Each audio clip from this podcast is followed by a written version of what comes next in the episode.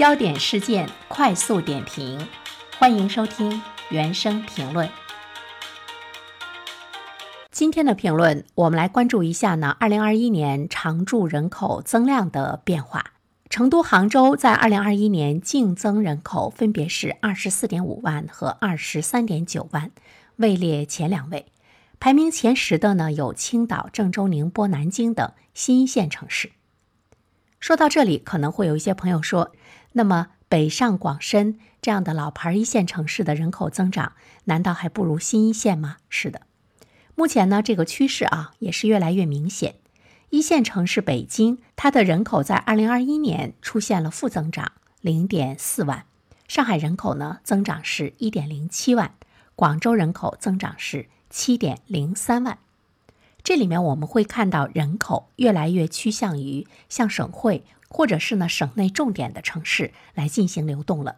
我们看到呢，近五年来这种状况的趋势呢是非常的明显。从二零一七年到二零二一年，连续五年来，高端的求职者他投递一线和新一线城市的占比来看，基本上呢已经是不断的在趋同，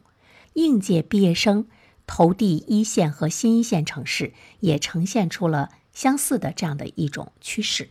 所以我们就会看到呢，无论是职位的发布量还是投递人数，杭州、成都、苏州都是稳居前三的城市，它呈现出了一种供需两旺的态势。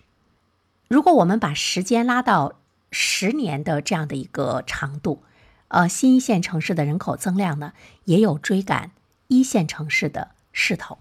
当然在这里面有两座城市呢，特别值得我们关注啊。一个呢就是成都，它是新一线城市增量最多的城市，十年间常住人口的增量达到了五百八十一点八九万人，在全国所有的城市中，这个增量仅次于一线城市深圳和广州，位居第三。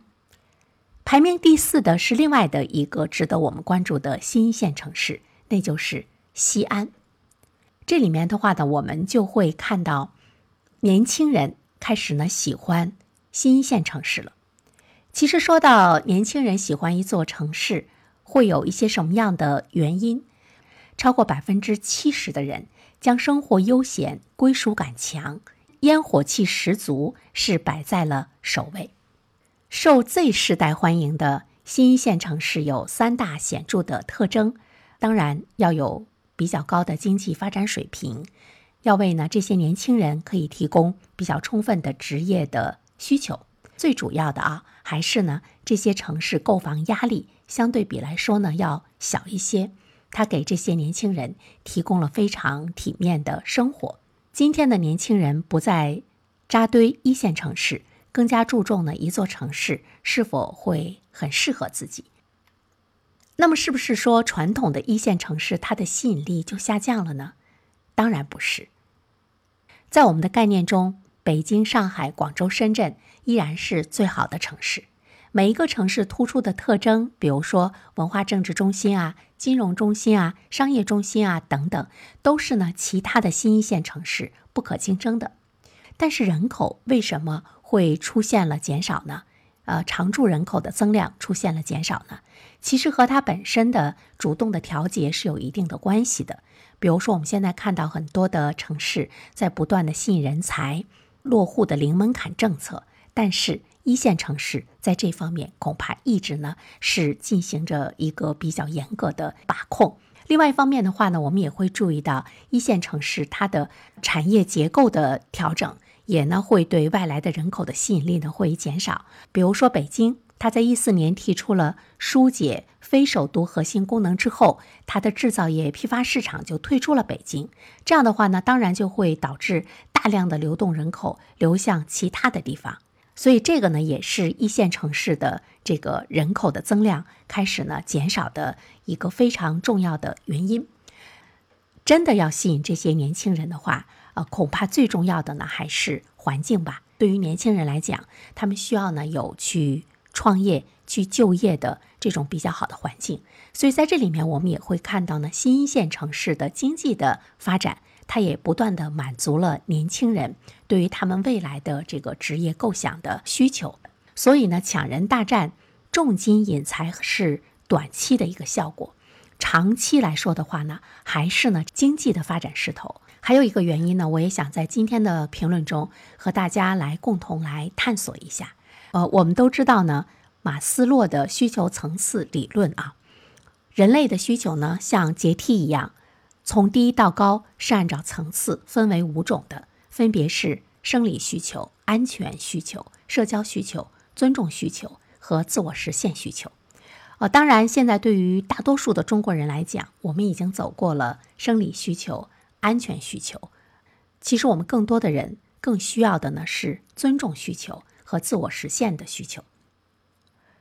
呃，其实呢，我在想一个问题：尊重的需求和自我实现的需求，它是不是真的是阶梯性的？我个人倒是觉得，在今天来讲，很多的年轻人，他对于自己的人生的价值。包括呢，我要过一个什么样的生活，有了更加冷静和理性的思考。包括呢，他们的父母对于自己孩子的一种呢这个期待，呃，和以前相比，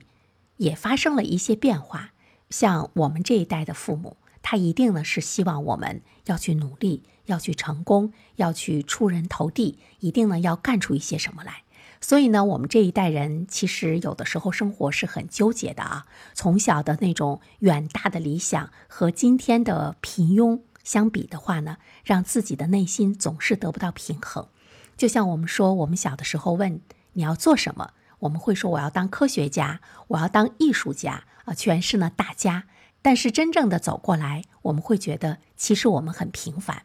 这种从小树立的高大的理想和现实生活中的平凡，也使得很多人始终呢对自己是一份谴责。但是这一代人真正的走到了中老年之后呢，他们回头想一想，会觉得这一生对自己是非常的苛刻，始终呢活得不是很快乐。所以呢，在我周围啊，有很多的人对自己的孩子的期待是，他只要健康，只要快乐就可以了。今天的年轻人不结婚。不生孩子，他们的父母也是给予了极大的包容，也把自己的人生中没有达到的这样的一种生活的状态，希望自己的孩子可以呢去实现它，那就是他们要去过呢自己想过的生活。我想说，我们这一代人对人生的需求，可能更多的呢是停留在马斯洛的这个需求理论中的尊重需求呃这个层次上，我们要去追求成就。追求名声、追求地位、追求竞争的机会，既包括对成就或自我价值的个人感觉，也包括他人对自己的认可和尊重。如果无法满足尊重需求的话，我们就会变得很爱面子，或者呢，我们会积极的用行动来让别人认同自己，也很容易呢被虚荣所吸引。所以我们会努力的读书，让自己呢成为一个优秀者，成为医生，成为律师，成为成功的商人，来证明自己在这个社会的存在和价值。我们会看到呢，有钱的人他还要使劲的去赚钱，他呢是为了自己的名利而去赚钱，他从来没有想到过说他怎么样让自己的生活放松一下。好好的陪伴家人，去实现生命和生活真正的价值和意义。觉得人生最高的需求呢，应该是自我实现的需求。自我实现的需求，它是一个最高层次的需求，就是人们在进行自我实现，来发挥呢我自身的这样的一个潜能。比如说，我的生活不能有更多的空虚感，我要呢体会到自己在这个世界上。没有白活，要去思考我在这个社会上我怎么样呢去实现自我，而这种实现自我跟一定要获得什么样的社会地位，一定要挣多少钱，一定呢要追求什么样的成就，不是紧密相关的。所以呢，我倒是觉得我们今天的年轻人更加呢看重自我的实现。所以呢，他在选择城市的时候，一方面呢是避免一线城市给自己带来的那种巨大的压力，一生呢都在背负着还贷呀、竞争啊等等；另外一方面的话呢，我觉得年轻人他要去寻找一个更适合他发展的城市，也让他更能够实现自己价值的城市。那么，今天的新一线城市的蓬勃发展，给这些年轻人也提供了更多的机会。当我们的年轻人开始涌向新一线城市的时候，我觉得我们倒不是说他们退缩了，他们退出了激烈的竞争。今天互联网技术的发展，使得人们之间的沟通交流，包括呢工作的协同，跟所在的城市已经没有以前那样更紧密的联系了。就像我在大连为大家来做原声评论，你呢在上海。在北京听到我的声音，